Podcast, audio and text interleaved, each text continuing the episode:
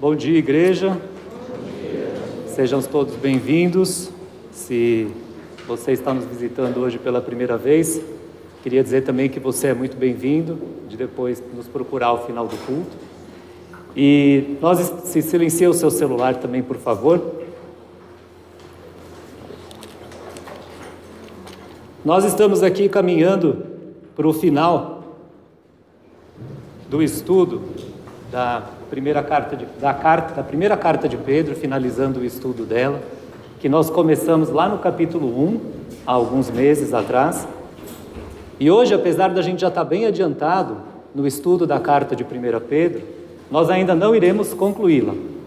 A conclusão será no domingo que vem. E hoje nós vamos ler e estudar o finalzinho do capítulo 5, os versículos de 6 a 11 e queria dizer que é uma grande honra e um privilégio estar aqui expondo a palavra de Deus para vocês hoje, estudando junto com vocês também. E quero agradecer mais uma vez ao pastor Lipe, que me deu um texto para pregar que começa com portanto, de novo. Ele falou que era curtinho, eram apenas meia dúzia de versículos, mas que começa com portanto. E quero agradecer também pelo blazer dele que ele me emprestou para ficar melhor.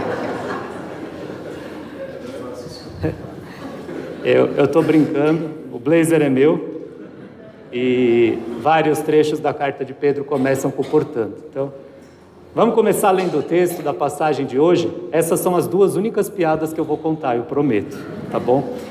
E vamos ficar em pé para a gente ouvir a palavra do Senhor. E eu vou fazer a leitura, 1 Pedro 5, versículos 6 a 11. Portanto, humilhem-se debaixo da poderosa mão de Deus, para que Ele, em tempo oportuno, os exalte. Lancem sobre Ele todas as suas ansiedades, porque Ele cuida de vocês. Sejam sóbrios e vigilantes. O inimigo de vocês, o diabo, anda em derredor como leão que ruge procurando alguém para devorar. Resistam-lhe, firmes na fé, certos de que os irmãos de vocês, espalhados pelo mundo, estão passando sofrimentos por sofrimentos iguais aos de vocês. E o Deus de toda graça, que em Cristo os chamou à sua eterna glória, depois de vocês terem sofrido por um pouco, ele mesmo irá aperfeiçoar, firmar, fortificar e fundamentar vocês. A Ele seja o domínio para sempre. Amém. Abaixa a tua cabeça, vamos pedir ao Senhor a sua presença e intervenção do seu Santo Espírito nessa manhã. Senhor nosso Deus, a tua palavra, Senhor, ela nos Muitas vezes ela nos constrange, Senhor, porque ela nos revela a verdade a respeito do Senhor, do teu amor para conosco e a verdade também a respeito de nós mesmos, Senhor. E eu te peço nessa manhã que o teu Santo Espírito nos ajude, Senhor, a retirar as traves dos nossos olhos, para que nós possamos entender adequadamente e enxergar com clareza o que o Senhor quer nos ensinar nessa passagem, Senhor. Apesar de mim, nos ajuda e me usa, Senhor, para proclamar o teu evangelho e a tua palavra verdadeira. É em nome de Jesus que nós oramos. Amém. Amém. Podem sentar. E como eu já disse aqui, se o texto de hoje começa com um portanto, a gente vai ter que voltar um pouquinho para ver o que, que Pedro está concluindo nessa passagem. Que raciocínio foi esse que ele iniciou alguns versículos antes, que ele está então concluindo a partir desse portanto. Nós já estudamos aqui, temos visto aqui, que as cartas, as epístolas do Novo Testamento, elas foram escritas com um objetivo. E o objetivo era tratar de assuntos práticos na vida da igreja, daquela primeira, da primeira igreja, da igreja primitiva, dos primeiros cristãos. E a igreja primitiva ela não era como a gente conhece hoje, né? não era um prédio, que tem lá um letreiro na porta, álcool gel quando a gente entra, limpa a mão, as cadeiras todas enfileiradinhas. Eles viviam um outro contexto. Mas desde aquela época já se tratava de um povo que continuava a ser separado por Deus para cumprir um propósito. Esse propósito tinha sido designado por ele. E as cartas do Novo Testamento, elas tinham esse intuito de tratar esses problemas que a igreja estava vivendo, que os primeiros cristãos estavam vivendo. Por isso que elas tratavam então da estrutura familiar dos cristãos, como é que deveria ser a composição, como deveria ser a dinâmica da estrutura familiar, como que deveria ser a estrutura dentro da igreja, como deveria ser a liderança, a funcionalidade lá, a dinâmica também dentro da igreja. E como deveriam inclusive ser resolvidas as divisões que acontecessem dentro da igreja, as dissidências, as discordâncias, como é que elas deveriam ser resolvidas. E Pedro, aqui no começo do capítulo 5, está falando um pouquinho sobre como deveria ser tanto a composição como essa ordem da liderança dentro da igreja. E é interessante porque, à medida que os apóstolos iam tratando nas cartas do Novo Testamento esses problemas da igreja, eles acabavam por ensinar, por enraizar, por enfatizar alguns aspectos da doutrina cristã, que está toda entremeada ao longo do Novo Testamento. Então, se a gente voltar um pouco aqui no texto anterior, a gente vai ver que Pedro vem tratando da seguinte ideia no comecinho do capítulo 5. Ele diz o seguinte, que nós vimos domingo passado. Eu tenho um pedido, eu tenho um conselho para vocês presbíteros, pastores. E o conselho é esse aqui. Aí ele vai explicar qual que é o conselho. E eu tenho outro conselho para vocês jovens. A gente vai ver que não é jovem de idade, é jovem na fé. Isso já foi falado também no domingo passado. E o conselho para vocês jovens é esse aqui. Agora vamos olhar o que, que Pedro pediu para os presbíteros. Ele falou: olha, ele usa lá o termo, pastoreiem o rebanho. E esse termo pastorear já também foi bem tratado aqui no domingo passado, o que, que isso significa. Mas vemos que Pedro está falando aqui de um cuidado que ele é ao mesmo tempo amoroso e firme. De um cuidado em que cada um importa, cada alma importa, que esse é o cuidado pastoral adequado. E que ele também vai falar de um ensino cuidadoso, de um ensino criterioso, e que aqueles presbíteros, portanto, eles deveriam servir de exemplos para aquela comunidade. Então, e para todo o povo de Deus. E como é que eles deveriam fazer isso? Pedro escreve no comecinho da carta, do capítulo 5 da carta. Não deveriam fazer, qual deveria ser a atitude deles? Né? Não por obrigação, mas espontaneamente. Que eles não deveriam fazer aquilo por ganância, para obter lucro próprio, mas de boa vontade, não visando o próprio benefício. E que eles não deveriam agir como dominadores diante do povo de Deus, mas, pelo contrário, deveriam servir como exemplos para eles, exemplos a serem seguidos. E essas atitudes, convenhamos que não são atitudes de líderes tradicionais. Né? E a questão em relação aos pastores ou aos presbíteros é que o bom pastor, ele não está o tempo todo pensando: como é que eu posso ser um bom pastor? Ele está o tempo todo pensando: como que eu posso cuidar melhor das necessidades do meu rebanho? Como é que eu posso cuidar melhor das necessidades da minha igreja? Então, o foco do pastor que tem essa liderança bíblica, do presbítero que tem essa liderança bíblica, ele não está nas suas próprias qualidades, no seu desenvolvimento pessoal, mas ele está focado nas necessidades do rebanho, nas necessidades de cuidado do rebanho. Isso é o que está claro, é o que está evidente aqui no texto que Pedro escreveu e que a gente viu domingo passado. Mas eu queria só abrir um parênteses aqui sobre um, um cuidado que a gente tem que ter. Daqui a pouco a gente volta para esse cuidado pastoral. Que como a gente tem um, um coração extremamente pecaminoso, enganoso, e o pecado ele contribuiu, né, até para contaminar o nosso intelecto, a nossa capacidade de raciocínio. E a gente perde essa capacidade de compreender a realidade que está à nossa volta.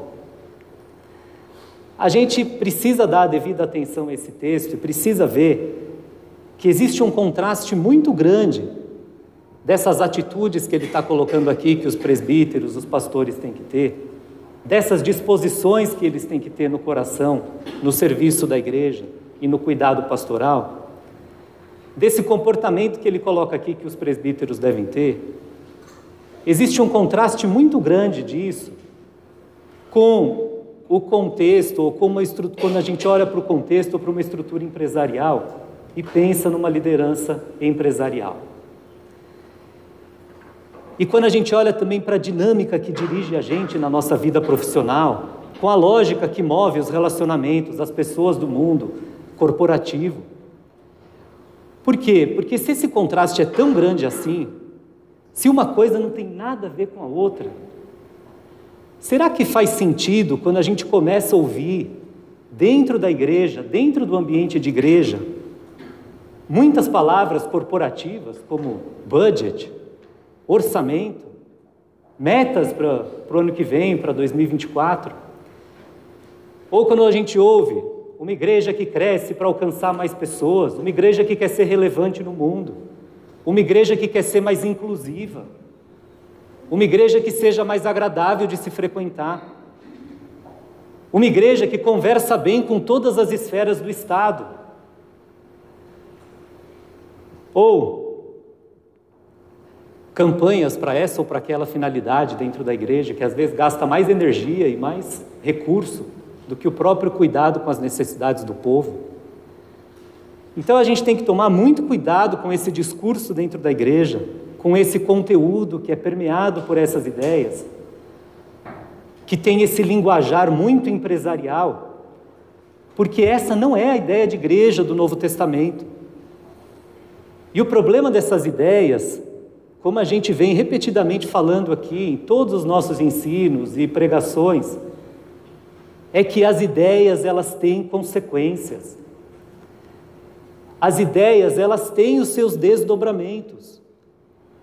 E o problema é que no caso dessas ideias que eu comentei aqui, corporativas, empresariais, os desdobramentos dela dentro da igreja são extremamente prejudiciais.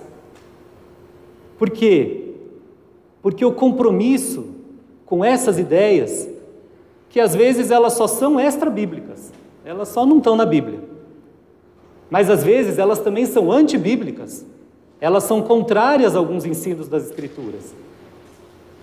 E o problema é que esse compromisso com essas ideias acaba por comprometer a proclamação adequada do Evangelho.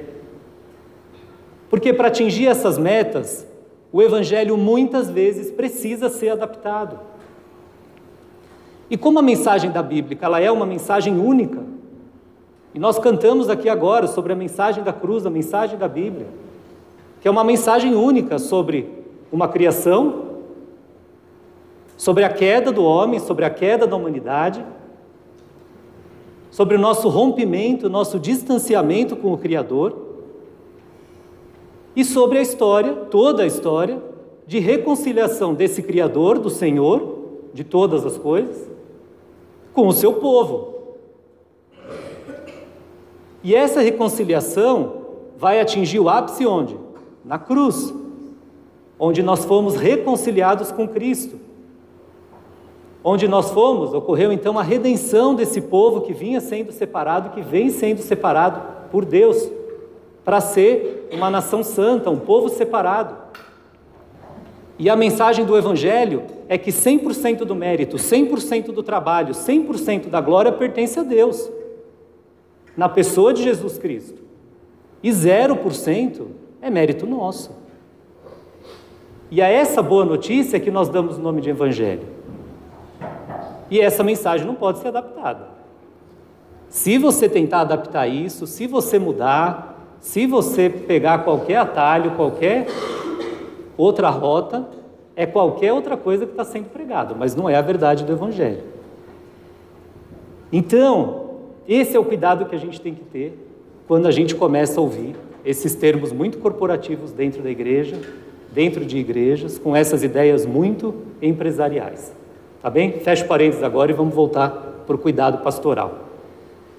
Então, Pedro estava tratando aqui no capítulo 5, e ele, o que eu queria destacar agora, é algo que não está escrito exatamente nesses versículos logo antes, mas como a gente está estudando a carta de Pedro desde o início, como nós conhecemos outros textos da carta de Pedro, e como nós entendemos o contexto em que essa carta foi escrita e qual que era a motivação de Pedro para ter escrito essa carta para aqueles primeiros cristãos, a gente também conhece quem eram aqueles primeiros, primeiros cristãos, onde eles estavam localizados e quem era então o público-alvo desse primeiro escrito, desses primeiros interlocutores de Pedro. E nós sabemos que Pedro está dizendo o seguinte: povo de Deus, que alberga então todo mundo da igreja. Vocês são peregrinos. Lembra dessa ideia que desde o capítulo 1, do início do capítulo 1, e estão nessa situação de desconforto no mundo. E nessa situação de desconforto, vocês estão sendo encorajados, exortados, estimulados a levarem uma vida de obediência, que muitas vezes vai de encontro, que vai no sentido oposto aos padrões deste mundo, para não dizer quase sempre, né? Fiquem firmes na obediência, é o que o Pedro, é a tônica da carta de Pedro, do começo até o final. Tenham temor ao Senhor, vivam na obediência, apesar do sofrimento, apesar de estarem indo em contra todos ao seu redor, apesar das pressões do mundo ao seu redor. E entre vocês, que são todos peregrinos, que são todos o meu povo, uma nação santa que é separada para um propósito.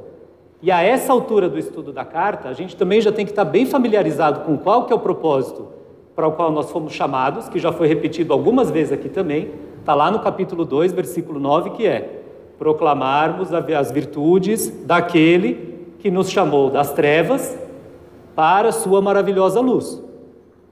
Tá? Capítulo 2, versículo 9. Proclamar as virtudes daquele que nos chamou das trevas para a sua maravilhosa luz. Então, Pedro, aqui nessa sessão da carta dele, está pedindo algumas coisas aos presbíteros e outras coisas aos jovens. E o que eu quero dizer é que tem uma ideia, implícita aqui nesse texto, e ela é confirmada por outras passagens nas Escrituras, como em Efésios 4 e no começo da carta de Paulo a Tito também, é que na igreja do Senhor vão existir alguns líderes e vão existir outros que serão liderados. E assim, já de imediato, quando essa ideia entra pelo nosso ouvido, né, e permeia lá o nosso cérebro, e cai no nosso coração enganoso, pecaminoso, a gente já tem uma certa antipatia por essa ideia de que alguém vai nos liderar. E a gente pensa assim: opa, peraí, na minha vida mando eu. É, quem que vai me dizer o que, que eu tenho que fazer? E eu entendo isso em você porque é parecido também com o que acontece comigo, assim, quando eu ouço dizer que alguém vai me liderar. E sabe por quê também? Porque o pecado, ele causou muito isso na gente, talvez ele tenha sido originado daí, que é a nossa rebeldia em querer depender de alguém para definir para a gente o que, que é certo e o que, que é errado. Então, imediatamente a gente já pensa, eu? Eu, eu que quero escolher o que é bom para mim, baseado no meu conhecimento prévio acumulado, baseado nas minhas experiências, baseado no que eu já vivi. Eu não quero ninguém me falando o que, que eu tenho que fazer e o que eu não tenho que fazer. E eu sempre vou ter muitas explicações e muita justificativa para dizer por que, que eu fiz isso ou por que, que eu fiz aquilo. Afinal, eu tomei essas decisões, eu fiz isso, eu fiz aquilo, baseado em tudo que eu vivi até hoje, baseado nas minhas experiências, no meu conhecimento acumulado. E quando eu leio, entre vocês vão ter líderes e vão ter liderados, eu pelo menos já quero ficar do lado do cacique. Eu quero mandar. Né? E, ou eu não quero mais brincar, ou eu não quero mais essa brincadeira de ser liderado. E não é só o pecado, a nossa natureza pecaminosa que atrapalha a gente de entender e aceitar essa ideia de sermos liderados. Também as nossas experiências prévias com liderança também não colaboram muito. Por exemplo, se a gente pegar o contexto do lar, o contexto familiar, todos nós temos exemplos de dentro da nossa própria casa, em que a liderança não foi das melhores possíveis, né? não, não nos levou para lugares bons, que nos gerou traumas, nos gerou problemas. Então, isso já reforça também a nossa antipatia em querer ser liderado. Se eu vou, por exemplo, para o contexto do meu trabalho, do meu emprego, quantos aqui já não tiveram chefes ou pessoas acima de você na empresa com cargo de muita responsabilidade, muita confiança e que reuniam uma série de incapacidades e inabilidades para ocupar aquele cargo que ocupava? E você ainda assim tinha que abaixar a cabeça, ficar quieto, porque você dependia do salário, dependia do emprego, por algum motivo. De novo, mais um exemplo de liderança que faz a gente ter antipatia com essa ideia de sermos liderados. E se pensar na vida política do país ainda, pior ainda. Aí que você não vai achar mesmo exemplo bom de é, conduta ética, conduta moral, que você possa pensar que vale a pena ser liderado. Então, esse é um grande problema que a gente já tem essa antipatia, já causa na gente essa antipatia por essa ideia de sermos liderados. Mas um outro problema também é um problema da palavra liderança, do vocábulo mesmo, do termo liderança. Por quê? Porque nós, né, entregues às nossas paixões, os nossos desejos e os próprios líderes que eu citei aqui que a gente conheceu na vida, é, a gente corrompeu o sentido dessa palavra. E as palavras, a gente tem que saber que elas têm limitações. Então a gente tem que lembrar, quando a gente ouve falar na liderança bíblica, que o nosso dicionário ele é diferente do dicionário do mundo. Né? Quanto que nós já não falamos isso aqui também? Nosso dicionário de vários termos, e não só no de liderança. Nosso dicionário de amor, o nosso dicionário de casamento, nosso dicionário de submissão, e o nosso dicionário de liderança também é diferente do do mundo. E não existe, infelizmente, uma palavra que descreva exatamente, pelo menos não na nossa língua, essa liderança a que Pedro está se referindo aqui que os presbíteros deveriam ter, a não ser um termo composto que poderia ser líder-servo ou liderança servil, tá? que é o que mais talvez se aproximasse do termo que Pedro estava querendo dizer aqui. E Pedro está dizendo: igreja, povo de Deus, povo que está em peregrinação, vocês vão ter muitos desconfortos na vida, mas vivam uma vida de obediência à palavra, uma obediência digna da graça salvadora de Cristo que vocês receberam. Por quê? Porque não foi por meio de coisas perecíveis como prato ou ouro que vocês foram regenerados mas pelo sangue de Jesus Cristo. E é por isso que a gente tem que levar essa ideia de obedecer a palavra em meio ao desconforto a sério. Então Pedro está dizendo: vocês ter, vão ter líderes e vão ter liderados no meio de vocês. E os líderes, eles têm que ser os melhores exemplos de servos que vocês poderiam ter para seguir. E esses líderes, eles têm que glorificar somente a Cristo, eles têm que apontar somente para Cristo, eles têm que revelar somente a Cristo e devem mostrar, tanto para você quanto ao mundo, somente a glória de Deus, o Criador de todas as coisas, de tudo. E esses são os líderes a quem vocês devem se submeter da maneira adequada. Vocês querem outra maneira de dizer isso? Esses são os líderes que estarão proclamando as virtudes daquele que os chamou das trevas para a sua maravilhosa luz. Vocês não têm que seguirem os exemplos dos, dos líderes? E esse não é o propósito de vocês? Então isso tem que ser verificado dentro da liderança da igreja.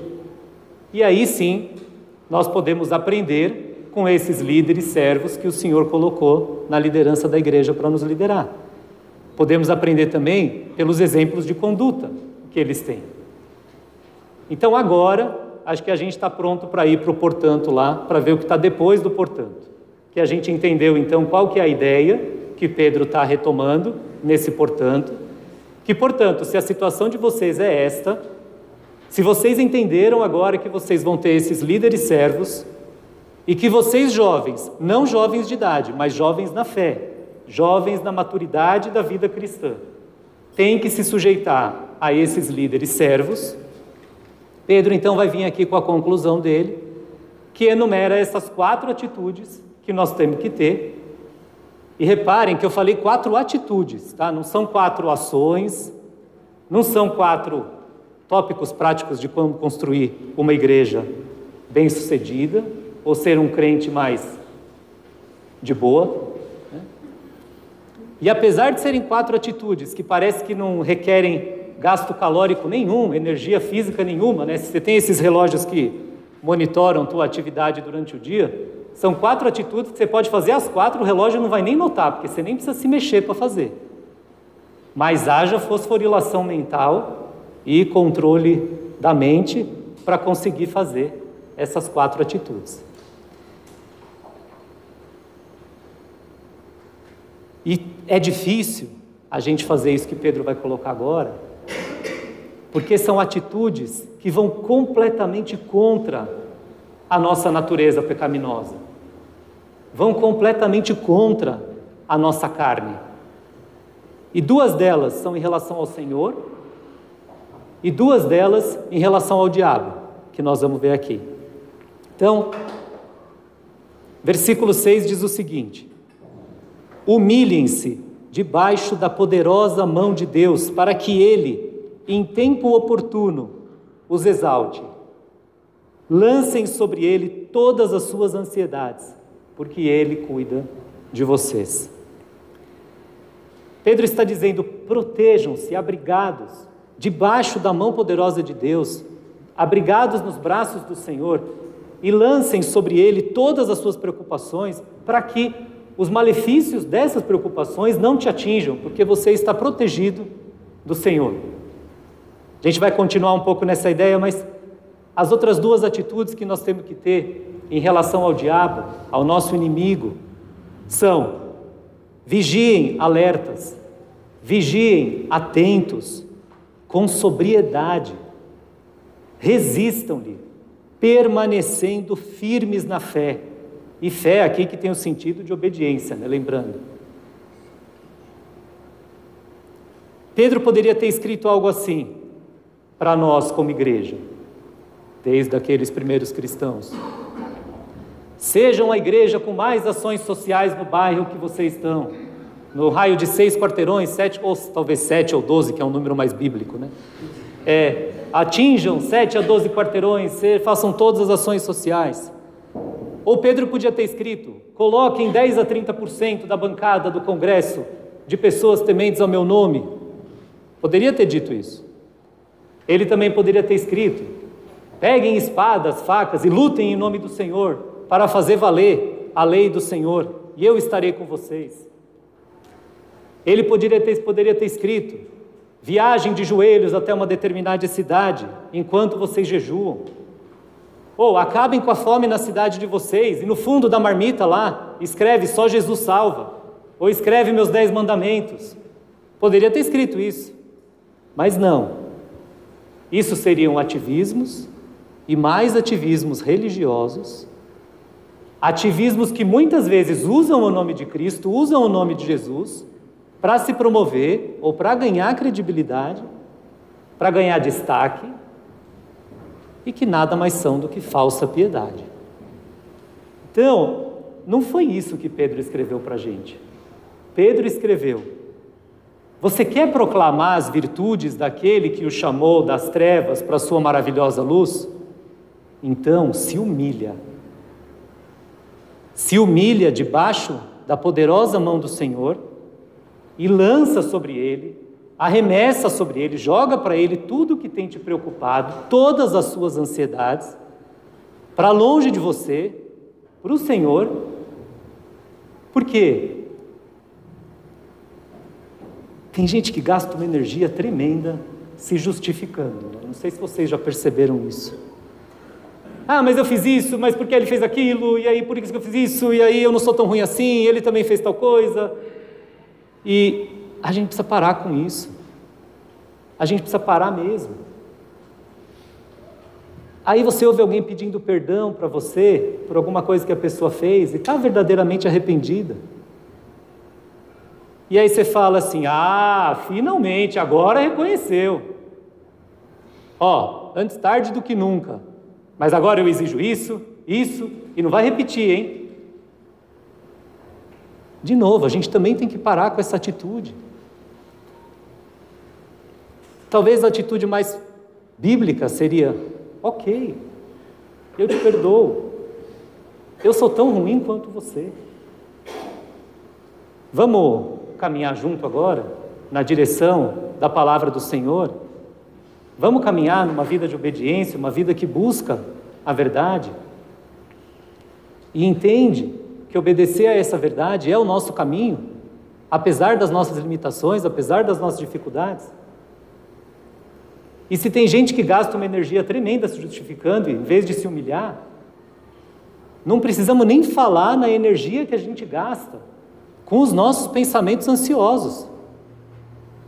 Falar sobre ansiedade né, e os seus desdobramentos todos, eu acho que daria para ficar uns três, quatro meses de sermão e de pregação, ficar falando só sobre ansiedade, sobre os efeitos dela nas nossas vidas, os prejuízos que ela traz. Ainda mais nos dias de hoje, né, que a ansiedade já é considerada um dos grandes males do século. Mas alguns exemplos de pensamentos ansiosos que a gente tem, que são e se eu e se eu não trabalhar o suficiente? E se eu não deixar um bom legado, um bom patrimônio para minha família, para os meus filhos? E se eu adoecer muito jovem ou na meia idade? Quem que vai me garantir o meu sustento? E se eu não conseguir ser tão produtivo?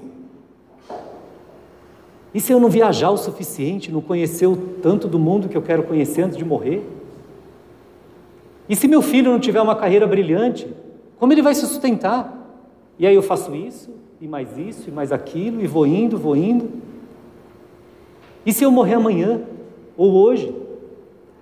E todos nós sabemos que 95 a 97% talvez de tudo que nos causa ansiedade, tudo que nos gera ansiedade, nunca vai acontecer. Mas nós desperdiçamos a nossa energia, nós desperdiçamos nosso tempo, nós desperdiçamos horas e mais horas do nosso sono, comprometemos a nossa saúde, e não, não só a nossa, né? Que aí você pilhou, você desgastou quem está perto de você, fez todo mundo viver aquele negócio. Para quê? E Pedro está dizendo que esse tipo de atitude, quando você faz isso, quando eu faço isso, a gente deixa de proclamar as virtudes daquele que nos chamou das trevas para a sua maravilhosa luz. Mas será que não sou um pouco irresponsável, então eu não me preocupar com nada? Ah, então eu vou só, né? Oba, oba, Deus fez tudo por mim, Deus cuida de mim, não preciso me preocupar mais com nada? Não, porque observa a continuação do texto. Ele cuida de vocês Deus tem cuidado de nós. E lembra que eu falei que os apóstolos, nas suas cartas do Novo Testamento, acabam tratando de temas centrais da doutrina cristã, tratando dos problemas da vida da igreja? Pedro aqui, ele está tratando de uma doutrina importante, que é a doutrina da providência de Deus. Aqui no versículo 7. E o que, que diz a doutrina da providência de Deus? Estudamos, tem uma, uns 10 domingos também no Catecismo de Heidelberg. Está lá, pergunta 27, que diz: O que é a providência de Deus? Vejam a resposta do Catecismo. É o poder onipotente e onipresente de Deus, pelo qual, como que por sua mão, ele sustenta o céu e a terra com todas as criaturas, e os governa de tal modo que ervas e plantas, chuva e seca, anos frutíferos e estéreis, comida e bebida, saúde e doença, riqueza e pobreza, todas as coisas não nos vêm por acaso, mas de sua mão paternal. E esse termo mão paternal aqui é o que diferencia bem o aspecto da soberania de Deus versus a providência dele. Né? Mão paternal, mão cuidadosa, mão de cuidado. E a doutrina da providência de Deus, ela traz esse conceito de que Deus ele não criou o mundo e ele não atuou como um grande relojoeiro que colocou o mundo todo para funcionar, fez tudo bonitinho as engrenagens, largou e falou: "Pronto, agora vocês se viram aí". Não. A doutrina da providência de Deus está nos ensinando que a poderosa mão do Senhor, ela continua sustentando, ela continua governando sobre a criação, sobre tudo e sobre todos. Mas o nosso orgulho, ele nos dificulta de nos humilharmos diante da poderosa mão de Deus. E também de nos livrarmos da ansiedade, porque nós pensamos, ao nos humilhar, que a gente vai dar mais chance ainda para o nosso inimigo pisotear, pisotear na gente. Porque se a gente já está numa situação de sofrimento, que Pedro está falando aqui na carta dele, que os cristãos sofrerão e que nós teremos sofrimento, e a gente ainda vai se humilhar, quer dizer, eu estou dando mais chance ainda para ser pisoteado. E é interessante que Calvino, quando ele comenta essa passagem, o versículo 7 das Escrituras, do, de 1 Pedro 5, ele diz que essa dificuldade acontece porque nós ignoramos a doutrina da providência de Deus. A nossa dificuldade em nos livrarmos da nossa ansiedade vem porque nós ignoramos a providência de Deus. Porque tão logo a gente é convencido de que Deus cuida de nós, a nossa mente já facilmente vai ficar mais inclinada a ter paciência e humildade. A gente consegue se livrar mais fácil da ansiedade e do orgulho. E de maneira nenhuma, confiar na providência de Deus soa como irresponsabilidade, porque ela não isenta o homem, não isenta o ser humano de toda e qualquer preocupação e de que ele então não precisa fazer nada. Não. Confiar na providência de Deus não é um convite para nossa indiferença carnal. Falar, ah, tá bom, então agora também não faço nada. Mas é um convite ao descanso pela fé. O que você tem dom para fazer, o que você tem capacidade de fazer, faça. Claro que se for uma conduta que está de acordo com alguém que é co-herdeiro com Cristo, membro do povo exclusivo de Deus, dessa nação santa, e aí confia, descansa que até onde você podia fazer, você fez, e que dali para frente tudo mais o Senhor fará, para a glória e honra do nome dele. E sejamos sinceros também, né? Se a gente pensar, se é que a gente assim já teve um encontro verdadeiro com Cristo, uma conversão verdadeira, um arrependimento sincero, da nossa maneira antiga de viver, a gente consegue olhar para trás e ver que boa parte das escolhas ou das situações que nos causaram muita ansiedade na vida, no fundo, nos levaram para mais longe do Senhor e não para mais perto. Né? Foi uma ansiedade, às vezes, na geração de um filho ou no nascimento de um filho ou uma ansiedade para trocar de casa, trocar de apartamento, comprar um outro lugar, ou comprar um primeiro lugar para você morar. Ou foi uma ansiedade por uma troca de carro, ou por um tempo de desemprego. E aí você conseguiu o que te deixava ansioso. E aconteceu o quê? Te trouxe para mais perto do Senhor? Te aproximou? Te fez caminhar um pouco mais no teu processo de santificação? Ou será que agora você está ocupado demais acariciando o seu ídolo e está sem tempo para a comunhão dos santos? E agora você acabou ficando muito ocupado com o emprego novo, com a casa nova, com a agenda nova que isso tudo criou? Ah, a igreja ficou meio para lá, mas tudo bem, depois a gente retoma isso aqui. E o que eu estou tentando dizer aqui é que a maioria das vezes a gente está ansioso demais a gente está preocupado demais para alimentar o nosso próprio orgulho e a nossa própria ganância. E é esse o cuidado que Pedro está falando aqui, e que não é que, é. que é o que a gente tem que tomar cuidado. Porque viver na carne pode parecer bom por um tempo, mas as consequências que vai trazer para as nossas vidas realmente não valem a pena. É só destruição, é só problema. E as marcas nas nossas vidas, elas vão desgastando a gente cada vez mais. E aí a nossa vida de ansiedade vai entrando num turbilhão, e a ansiedade começa a ser a força motriz que nos dirige, que dirige a nossa vida. E a nova criatura, que é transformada pelo Espírito Santo, ela precisa olhar para a maneira vazia de viver dela de antes e precisa reconhecer, como Salomão fez lá no livro de Eclesiastes, que era tudo correr atrás do vento. Eu estava ansioso demais com isso, eu estava ansioso demais com aquilo, e no fundo, era tudo correr atrás do vento. Em outras palavras, era tudo inútil, porque não me trouxe nada de bom. Ainda se só não traz nada de bom, tudo bem, o problema é quando traz problema mesmo. Humilhem-se debaixo da poderosa mão de Deus, para que Ele, no devido tempo, no tempo dele, os exalte e lancem sobre ele todas as suas ansiedades, porque ele cuida de vocês. Pedro escreve. E se Pedro escreve isso aqui para a gente, é porque a gente é ruim nessa tarefa de se humilhar. A gente é ruim nessa tarefa de não ficar ansioso. O nosso orgulho, ele afeta, ele atrapalha a nossa capacidade de nos humilhar e ele também vai nos trazendo mais e mais ansiedade, porque a gente quer controlar tudo à nossa volta, a gente quer controlar tudo, a gente quer controlar até o que os outros pensam da gente. Aliás, essa é uma das coisas que a gente mais quer controlar, né? Como é que a gente se parece para os outros. E a humildade, dentro da igreja, para com os outros da mesma comunidade, ela é importante porque ela também é uma expressão da nossa capacidade de se humilhar diante do Senhor, em primeiro lugar.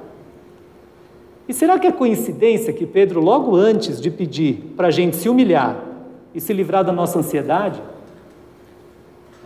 e não ficar ansioso, ele primeiro nos exorta a não sermos orgulhosos, gananciosos, dominadores? Ou será que esses temas estão intimamente relacionados? Ou será que a gente aprender a se livrar de nós mesmos, do nosso orgulho, da nossa ganância, da nossa carnalidade de querer dominar todo mundo, até o pensamento deles a nosso respeito? Será que a gente se livrar disso não é um pré-requisito para a gente poder se humilhar adequadamente diante do Senhor? E não vivermos então esse estilo de vida que é motivo pela ansiedade, que é movido pela ansiedade? E quer ver um bom termômetro para a gente medir a nossa espiritualidade? Vou me arriscar aqui, hein? Se alguém te perguntar para você vir aqui na frente, agora, e falar, conta para a gente o testemunho da sua vida. O que, que mudou na sua vida depois que você conheceu a Cristo? Conta para a gente. E a gente avaliar a resposta que a pessoa dá. Se o esqueleto da tua resposta, se o esboço que você consegue criar é algo mais ou menos assim: ah, antes de conhecer a Cristo eu fazia isso, eu fazia aquilo, e agora eu não faço mais. Antes eu era dependente do álcool, e agora, ó, nem ligo para bebida.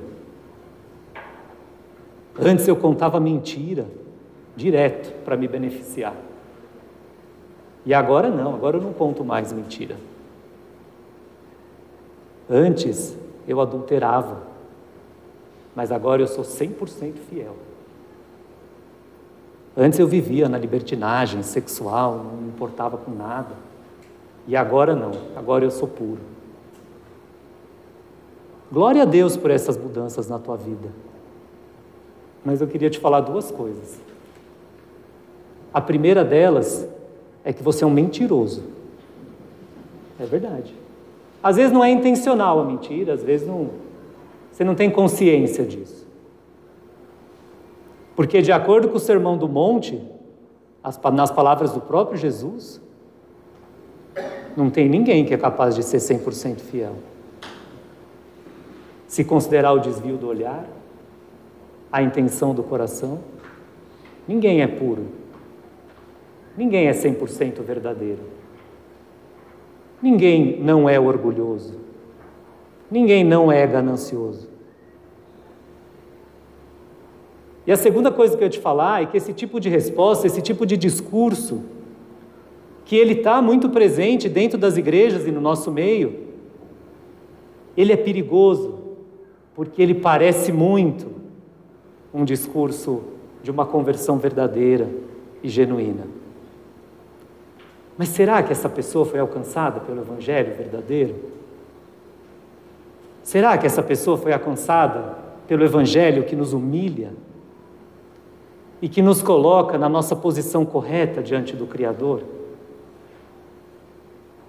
Diante de Jesus e do sacrifício dele na cruz? A mensagem da cruz, a mensagem do Evangelho e o que Jesus veio fazer no ministério dele foi nos revelar a vontade de Deus para nós. E a vontade de Deus para nós, que Jesus veio revelar, é a verdade a nosso respeito. É a verdade sobre a nossa natureza caída, sobre quem nós somos, a nossa rebeldia em depender dos outros, a nossa rebeldia em querer ser independente do Senhor. E a vontade de Deus para nós é que, antes de mais nada, nós nos conheçamos, que nós conheçamos quem nós somos. E por, por que nos revela essa verdade? A palavra do Senhor nos humilha. A mensagem do Evangelho, ela é uma mensagem humilhante para o homem. Por quê? Porque nenhum tipo de comportamento, nenhum tipo de atitude, nenhum tipo de mau hábito que você tinha e que você deixou de ter, ou que você acha que você deixou de ter, é capaz de nos salvar e de te salvar. O que nos salva é o sangue de Jesus derramado na cruz em nosso favor. É o sangue do Cordeiro que foi derramado para tirar o pecado do mundo, para nos libertar do poder do pecado nas nossas vidas e que nos traz a vida plena e que nos traz a vida abundante, que nos traz a vida eterna. E nós estudamos aqui no Evangelho de João, alguns meses atrás, o que, que é a vida eterna. Esta é a vida eterna. As palavras do Senhor, de João, que te conheçam, o único Deus verdadeiro. Então, voltando para chamar alguém para testemunhar e falar a respeito de o que, que mudou na sua vida, próxima vez que você for chamado, ou já faça uma reflexão antes de ser chamado, quando alguém te chamar para testemunhar, o que, que mudou na sua vida antes e depois que você conheceu Jesus? Eu e você temos que ser capazes de dizer com convicção o que mudou na minha vida quando eu conheci a Cristo é que antes eu não me conhecia adequadamente. E agora, pela revelação dele, pela palavra dele a meu respeito, pela ação do Espírito Santo, eu hoje enxergo quem eu sou à luz da palavra dele. E eu ganhei então um novo ponto de partida. Eu ganhei uma nova lente através da qual eu enxergo toda a realidade ao meu redor. Essa é a conversão verdadeira, é a conversão que leva ao arrependimento, sincero, a chamada mudança de rota, a chamada mudança de direção. Você vai continuar errando? Vai continuar errando. Você não é totalmente puro. Você é ruim. Eu sou ruim. Mas, agora que nós conseguimos enxergar sob essa nova perspectiva, por termos sido alcançados pelo Evangelho verdadeiro, nós somos capazes de dizer: graças a Deus por Jesus Cristo, porque eu não seria capaz de me salvar. E se a gente olhar de forma mais geral para esse trecho, para essa passagem aqui, se a gente fizer uma observação mais cuidadosa, A gente vai ver que Pedro, então, que estava já nos conselhos finais da carta dele para os presbíteros, para os jovens da igreja, retomando alguns temas que ele já tinha tratado e tratando outros, ele está dizendo para aqueles primeiros cristãos que já estavam começando a sofrer perseguição, perseguição física mesmo, real, e que iam sofrer ainda mais perseguição, ele disse: presbíteros, cuidem da igreja de vocês, mas cuidem com um cuidado pastoral, que é livre de orgulho, que é livre de ganância e que é livre da tentação de ser dominador, autoritário. E vocês, mais jovens na fé, submetam-se à liderança a que vocês estão sujeitos. Submetam-se a esses líderes servos que o Senhor colocou para liderar a sua igreja. E que são exemplos de conduta, porque eles se comportam de maneira adequada como fruto da ação do Espírito Santo na vida deles. Então, eles sim podem servir de exemplos para vocês de conduta.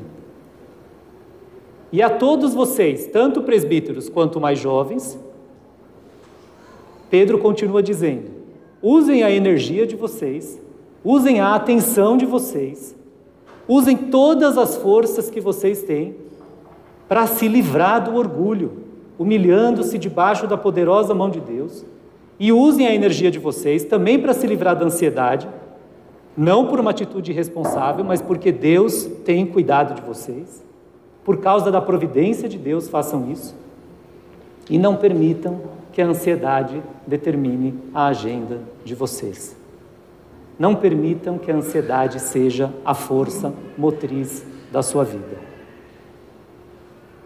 E aí Pedro continua: Não sejam movidos pela ansiedade, mas sejam movidos pelo desejo intenso de resistir ao inimigo de resistir ao diabo, porque ele está rodeando vocês, está perto de vocês, pronto para fazer o que o inimigo veio fazer, que é roubar, matar e destruir.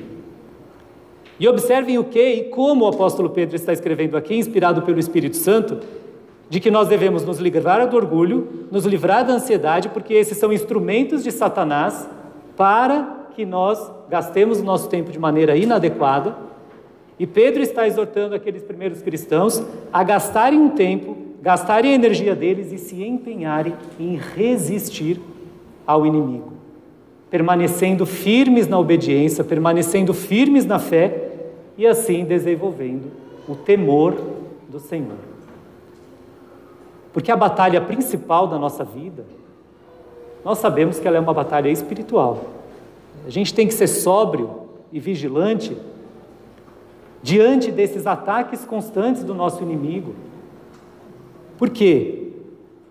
Porque uma das maiores dificuldades que a gente tem como seres humanos, que nos impedem de relacionar adequadamente com o nosso Criador e uns com os outros, é que a gente não consegue se livrar de nós mesmos, dos nossos desejos, das nossas paixões, do nosso orgulho.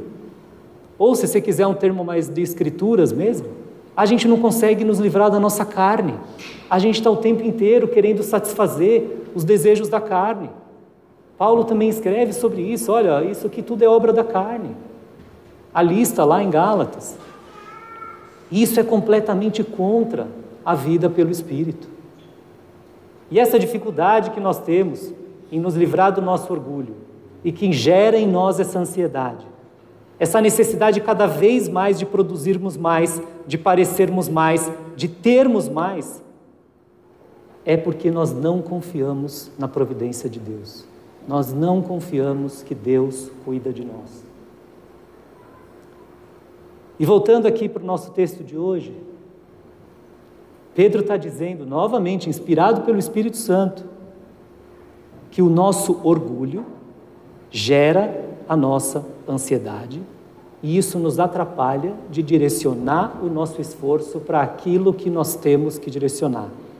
Porque o inimigo está à nossa volta, o inimigo, e ele usa um termo aqui sobre o inimigo, sobre o diabo, que é que ele está como um leão rugindo, que é um dos animais mais vorazes que nós conhecemos, rodeando à espreita.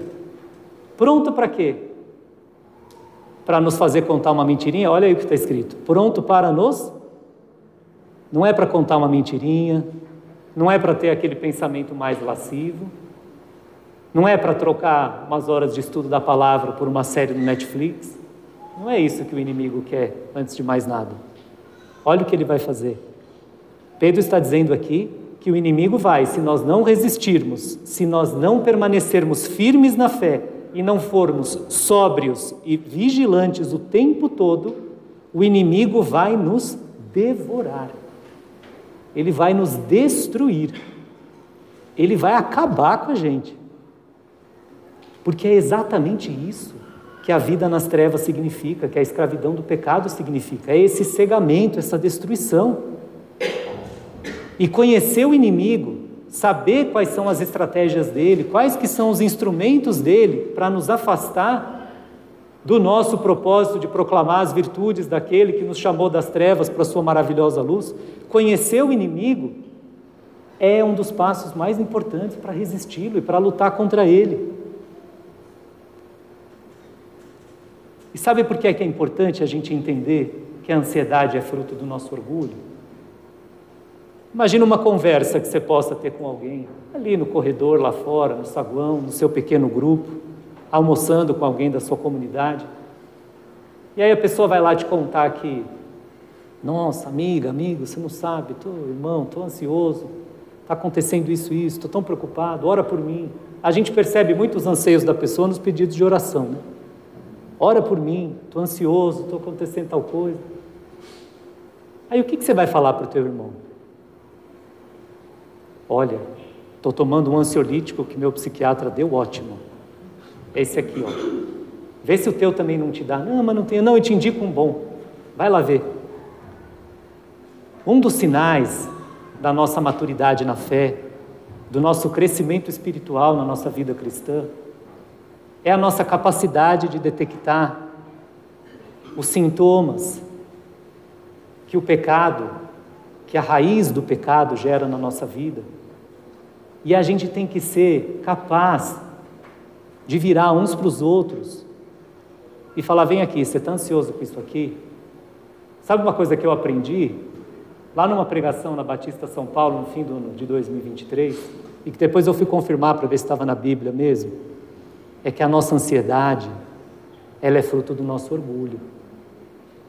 Então vamos olhar um pouco aqui, vamos tentar ver como é que a gente pode ser menos orgulhoso porque aí eu acho que eu posso te ajudar, e quem sabe se a gente for estudar a palavra junto, talvez eu possa até me ajudar também, porque nós dois vamos ser ajudados pelo Espírito Santo.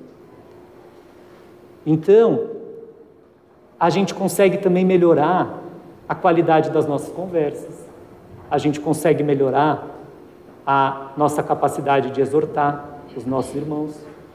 Em outras palavras, a gente consegue amadurecer espiritualmente.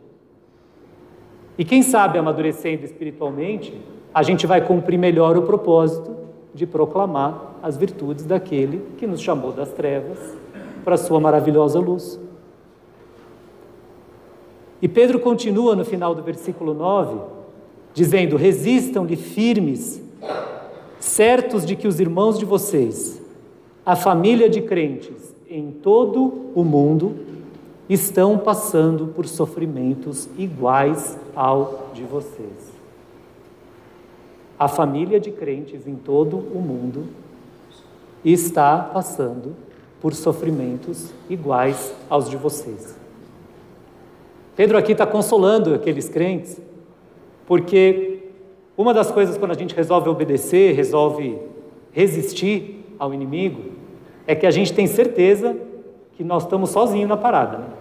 Porque tá todos contra, estão todos contra nós, a cultura contra nós, o país contra nós, o, o mundo contra nós, multidões contra nós, às vezes até mesmo dentro da nossa casa estão contra nós.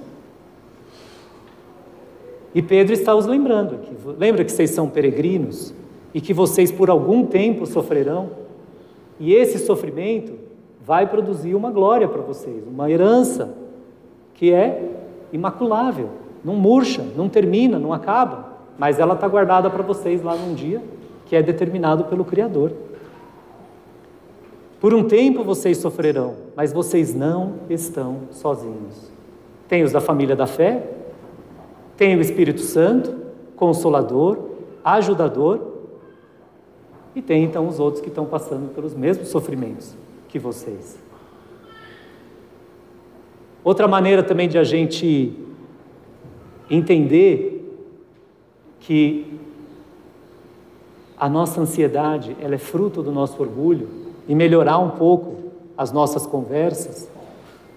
Às vezes você vai conversar com alguém e as crianças estão causando lá no meio do caminho, a pessoa também tudo pulando, puxando, fazendo, gritando. E aí você ouve alguma frase assim dos pais: Ai, criança é assim mesmo, você sabe, né? Eles estão demais, essa geração está demais. Tudo é ansiedade, tudo eles querem para ontem. Será que é um problema das crianças? Será que eles aprenderam de quem? Tudo bem que o nosso coração é tão terrível quanto o deles, né?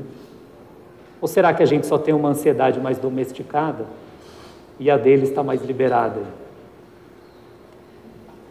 E é curioso, porque quando você chega para um pai e para uma mãe e conversa com eles, e fala, nossa, que filho lindo que vocês têm, não sei o quê. Ah, me puxou, né? Bonito. Puxou o pai, puxou a mãe. Nossa, como é inteligente. Ah, mas a mãe é super inteligente, então claro que vai ser inteligente, não sei o quê. Nossa, mas que criança ansiosa, né? Ah, essa geração tá terrível. É, a televisão. Não é verdade? A gente desvia na hora. Quando vem assim para querer dizer alguma coisa da gente, a gente redireciona. É o nosso coração orgulhoso, enganoso. As crianças, elas são um fruto, em primeiro lugar, da gente. Nós somos o maior exemplo para elas dentro de casa. E nós estamos resolvendo a ansiedade das crianças nos consultórios de psicologia, nos consultórios de psiquiatria, com diagnósticos com siglas e mais siglas, e remédios daqui, remédios dali. E nós estamos deixando de mostrar para elas que a ansiedade delas é, em primeiro lugar, um fruto do orgulho. E talvez elas estejam desenvolvendo orgulho por cobrança de que elas têm que ser mais, fazer mais. Ou porque elas estão vendo o comportamento dos pais e estão reproduzindo.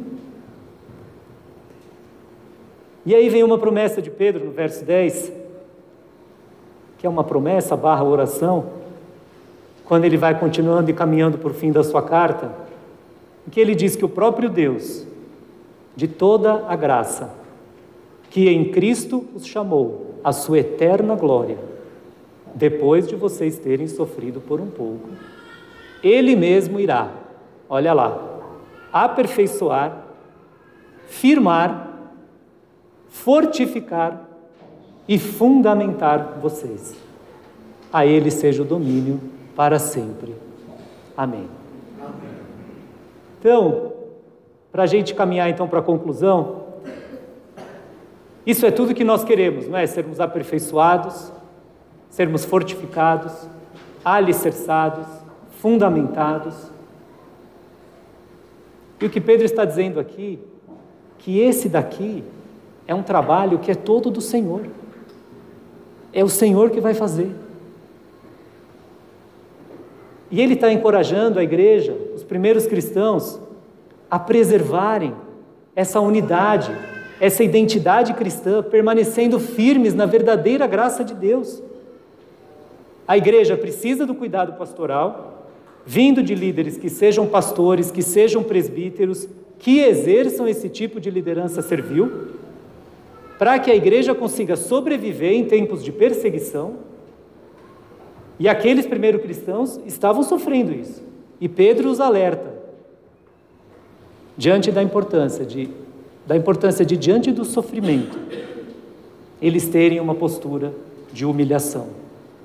Porque nós já vimos aqui também na nossa série de escola bíblica sobre o estudo da justiça e sociedade, o que é justiça bíblica e o que é justiça social, que o sofrimento e a perseguição, a rejeição de um determinado grupo pela sociedade, ou o sentimento de rejeição de um determinado grupo pela sociedade, esse ostracismo social que pode ser causado, que isola um determinado grupo, um determinado segmento da sociedade, tem grande chance de gerar muito orgulho em vez da humildade. E esses pequenos grupos, então, e esses grupos se reúnem com essa bandeira do orgulho. E Pedro está dizendo: vocês vão sofrer perseguição, vocês são peregrinos do mundo, vai ter sofrimento. E a minha recomendação para vocês é que se humilhem debaixo da mão poderosa do Senhor e lancem as ansiedades de vocês sobre Ele, porque quem vai exaltá-los é Ele no devido tempo. E aprendemos aqui então no final da carta de Pedro que quem trabalha para nos exaltar no devido tempo é o Senhor e que nós temos que aprender a descansar nele. Quanto mais a gente gastar a nossa energia e o nosso tempo nesse espiral da ansiedade, ficando cada vez mais ansioso, tentando resolver tudo por nós mesmos, esse nosso esforço em parecermos fortes só vai nos destruir, só vai nos devorar. E se ao contrário, nós nos humilharmos diante do Senhor, nos sujeitarmos às autoridades que Ele designou na nossa comunidade. Se a gente entregar a Ele os nossos anseios, as nossas ansiedades, e se focarmos os nossos esforços em resistirmos ao inimigo, que está lá nos rodeando, como um leão, prontinho para nos devorar. Se a gente resistir, firme na obediência, firme na fé, sabendo que nós não estamos sozinhos, porque nós temos o Espírito Santo e temos os outros da família da fé espalhados por todo o mundo, depois de nós sofrermos por um tempo, com o devido temor do Senhor, a gente vai ser aperfeiçoado, firmado e fortificado pelo próprio Deus. Amém?